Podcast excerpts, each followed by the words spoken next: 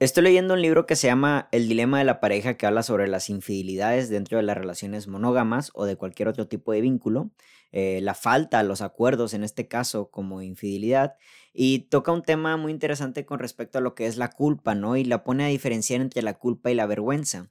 Comúnmente estamos llenos de información en Instagram, en Facebook, de lo malo que es la culpa, ¿no? De que la culpa para qué te sirve. ¿Vale? Pero en un, en un capítulo que no claramente ahonda mucho en lo que es la culpa, pone un claro ejemplo de esta división de lo que es sentir culpa y sentir vergüenza. Y lo pone de la siguiente manera, ¿no? O sea, la culpa es buena en cierto caso. De hecho, yo tengo un podcast donde hablo de que la culpa no es muy buena, pero me encantó, es un podcast que yo grabé hace como dos años. Y me encantó mucho cómo lo puso, ¿no? Porque cuando uno siente culpa, cuando hace algo que, que le hace sentir culpable, es porque tienes un acto de empatía hacia el daño que le habrás causado a otra persona o a otras personas, ¿no? Alguien cuando se siente culpable es porque sabe que moralmente se falló a sí mismo, le falló a los demás, hizo algo fuera de su moral, hizo algo fuera de sus valores y por ende no se siente cómodo con lo que acaba de ocurrir y sabe claramente que sobrepasó un límite ya sea propio, ya sea de los demás y está consciente del daño ya sea a sí mismo o el daño que le hizo a los demás. Entonces, bajo este concepto, sentir culpa es bueno porque claramente te hace ver que hiciste algo que no debiste, no debiste haber hecho y que justamente está fuera de tus límites, está fuera de tus valores, está fuera de tus acuerdos, está fuera de tu propia moral, ¿no? Identificar todo esto, que igual todos nos equivocamos, somos, somos seres humanos, somos personas que tenemos errores, cometemos errores, claramente desde la culpa podemos decir, sabes que esto no lo vuelvo a hacer, ¿vale? Porque sentí culpa y al sentir culpa sé lo que causa eso, ¿no? Justamente, lamentablemente, ¿no? Este, los padres tratan de, de a veces educar a los niños por parte de la culpa. No, no hagas esto porque te vas a sentir así, ¿no? Y en ocasiones, gracias a la culpa es como las personas aprenden, ¿no? Sentí muy feo cuando, cuando sentí cierta cosa que hice, dañé a los demás o hice algo que no debía y justamente pues no lo vuelvo a hacer. Pero ¿cuál es la diferencia entonces entre la culpa y la vergüenza, no? Yo creo que cuando nos hablan mucho de la culpa, reitero, ponen esta etapa en la cual te sientes muy mal, eh, sientes que no debiste haber hecho algo y, justamente le dañaste a los demás y por ende la culpa no te sirve, porque la culpa carece de responsabilidad, pero bueno, es lo que proponen, pero en realidad yo creo que la culpa te invita a la responsabilidad, ¿no? Como soy culpable, y afecté a otros o me afecté a mí mismo, crucé los límites de los otros o crucé mis propios límites, debo hacerme responsable de algo, ¿no? Pero aquí está la otra parte y que me gustaría comentarlo en este podcast, ¿no? La vergüenza, la culpabilidad nos hace realmente empatizar. Cuando tenemos culpa es porque empatizamos, ya sea con otras personas con nosotros mismos y estamos de acuerdo en que gracias a la culpa identificamos que hicimos algo que no va alineado con nosotros mismos y esto, lo de la alineación tiene que ver mucho con nuestra integridad. Hace poco escuché una frase que decía de que una vida plena es cuando todo es íntegro, ¿no? Cuando todo está alineado, lo que dices, lo que no dices, lo que haces, lo que haces cuando todos te ven, lo que haces cuando nadie te ve, todo va alineado a un propósito de vida, ¿no?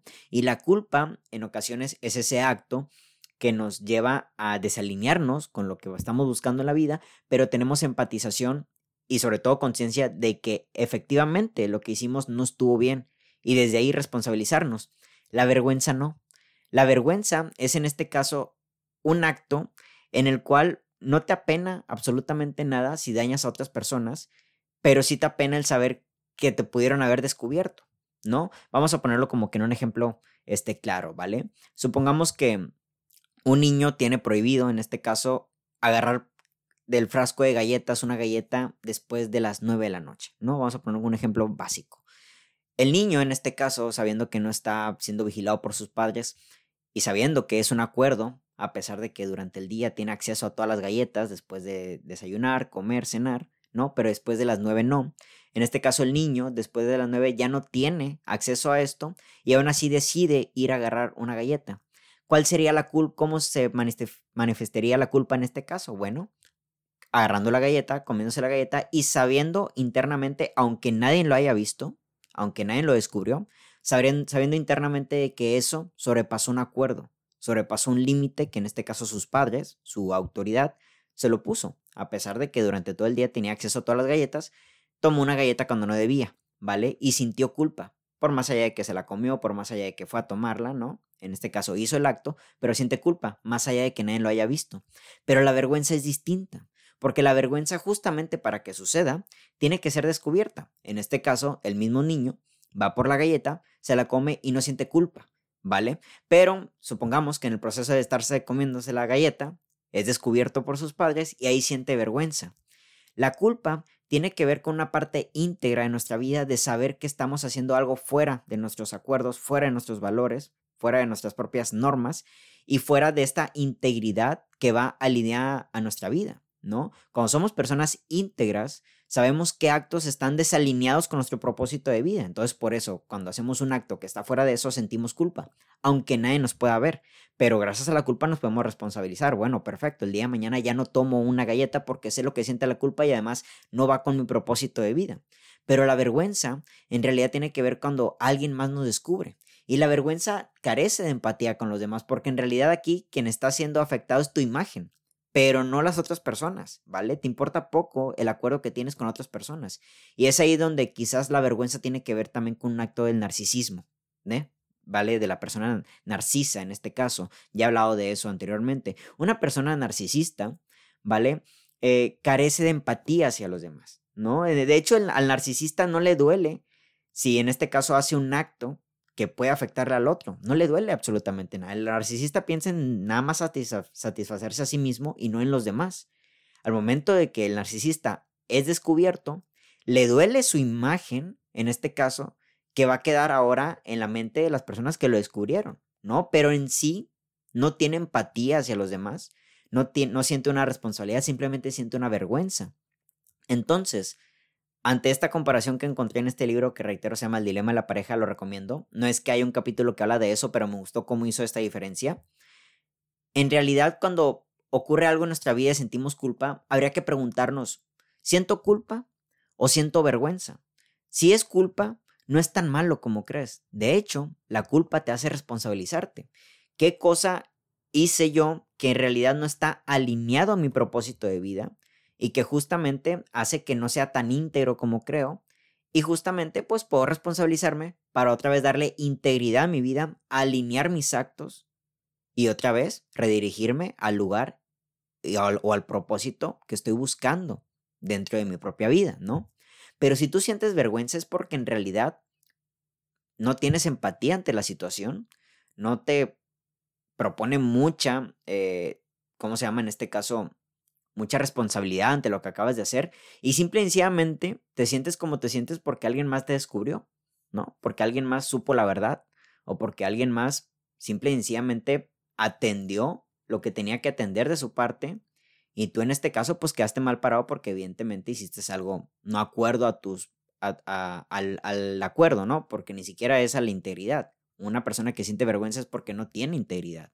¿Vale? Está ese alineado. En realidad, una persona íntegra sabe dónde están las, dónde normativamente no sabe dónde están los límites de sus actos y una persona sin vergüenza, por así decirlo, es una persona que no lo tiene claro. Entonces, por lo tanto, ningún acto, por más malo o bueno que sea desde la perspectiva de los otros, pues a él le carece de importancia, a él o a ella le carece de importancia, siempre y cuando no sea descubierto, ¿vale? Porque carece de empatía. Entonces, cuando sintamos culpa, no deberíamos sentirnos tan mal, ¿vale? Por saber que la misma culpa nos hace, nos hace ver que pasamos un límite o alguien más le permitimos pasar un límite en nuestra vida y justamente desde ahí responsabilizarnos.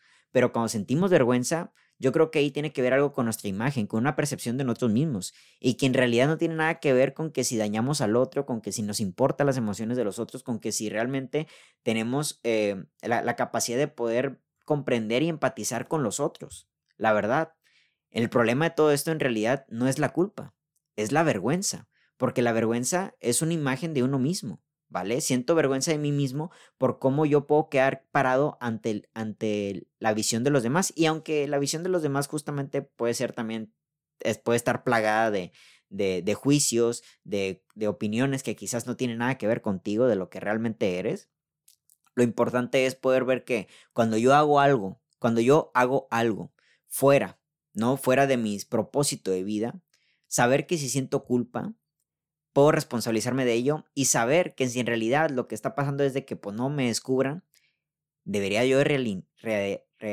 reubicar, en este caso, cuál es lo, qué es lo que estoy buscando en la vida, ¿no? Este niño pudo haber agarrado ocho galletas más y nunca sentir culpa. Hasta el, hasta el momento en que haya sido descubierto por sus padres, sentir esa vergüenza. Pero en realidad nunca le importó el acuerdo. Nunca le importó en sí la opinión de sus padres, lo que sus padres podían llegar a sentir.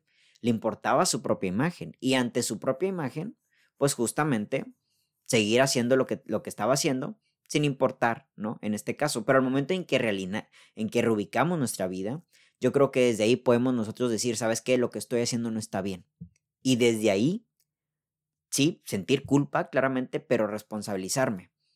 Cuando tú sabes que estás haciendo algo que no deberías de, hacer y sientes que nada más estás a que te descubran o que alguien sepa la verdad para poder cambiarlo, estás, estás desubicándote de un propósito de vida y estás esperando nada más algo que quizás nunca ocurra. En este caso, el niño puede que sus padres nunca lo hayan descubierto como tal, ¿vale? Es un ejemplo muy básico. Pero también entender que la culpa es necesaria para reubicarnos. Si yo siento culpa por algo es porque estoy consciente de que hice algo que no va de acuerdo a mi integridad, que no va de acuerdo a mis planes de vida, que no va de acuerdo a la persona que estoy construyendo, a la persona que yo quiero ser, a la persona que yo quiero ser primero para mí mismo, para mí misma, y luego a la persona que quiero ser para los demás para mis amigos, para mis compañeros de trabajo, para mis parejas, ¿no? Para mi familia. Entonces sentir culpa no es tan malo, siempre y cuando tengamos conciencia de esto. La culpa nos lleva a la responsabilidad, pero si en realidad lo que tú estás esperando en tu vida es sentirte avergonzado para poder realmente saber que lo que estás haciendo no es bueno, yo creo que ahí deberíamos de reubicarnos, cuestionarnos y saber efectivamente que tenemos una responsabilidad, dejen ustedes hacia los demás, una responsabilidad hacia los propósitos de vida que tienes ante ti mismo, ¿no? Este libro claramente este, eh, puso este ejemplo de la cuestión de la culpa y, la vergüenza y me gustó, porque efectivamente una persona culpable no necesita de, la, de que alguien lo descubra, no necesita de que alguien más sepa de su error para sentirse culpable, porque justamente sabe que lo que hizo no va alineado con su propósito de vida. Pero una persona que en realidad nada más podría llegar a sentir vergüenza, es una persona que puede seguir haciendo lo que hace aunque nadie lo vea y no le afecta, nada más hasta que alguien lo pueda ver porque justamente el que alguien lo encuentre, el que alguien sepa lo que hace, lo lleva a esta parte de vergüenza de una percepción hacia sí mismo que le da pena ante los demás porque justamente tanto al, al que siente vergüenza como al narcisista, Nada más le preocupa su propia imagen, pero no le importan los demás. Y una persona que siente culpa sabe que lo que está haciendo puede llegar realmente a repercutir, ¿no? A afectar a los demás y se responsabiliza ante ello. Reitero, todos somos humanos y todos cometemos errores. Todos hemos llegado a sentir culpa, claramente. Pero también habría que cuestionarnos en qué momentos nada más estoy esperando a sentirme avergonzado para cambiar esto de mi vida.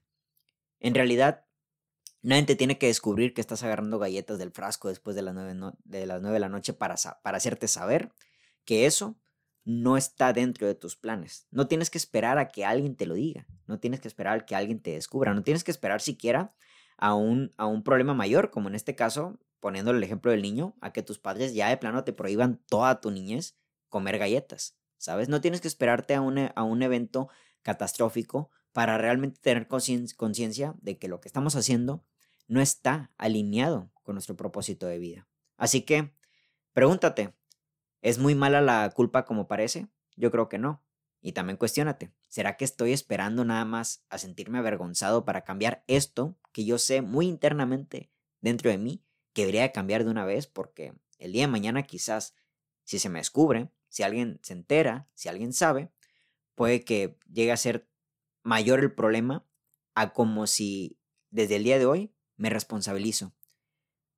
La culpa y la vergüenza, dos caras tal parece la misma moneda, pero a su vez, dos puntos de vista en el cual o nos acercan a la responsabilidad y a la integridad de, los de lo que tenemos alineado como propósito de nuestra vida, o aquella otra parte en la cual simple y sencillamente estamos eh, desinteresados, ¿no? Estamos sin compromiso ante esta imagen, ante esta persona que estamos nosotros creando para hacer una mejor versión el día de mañana.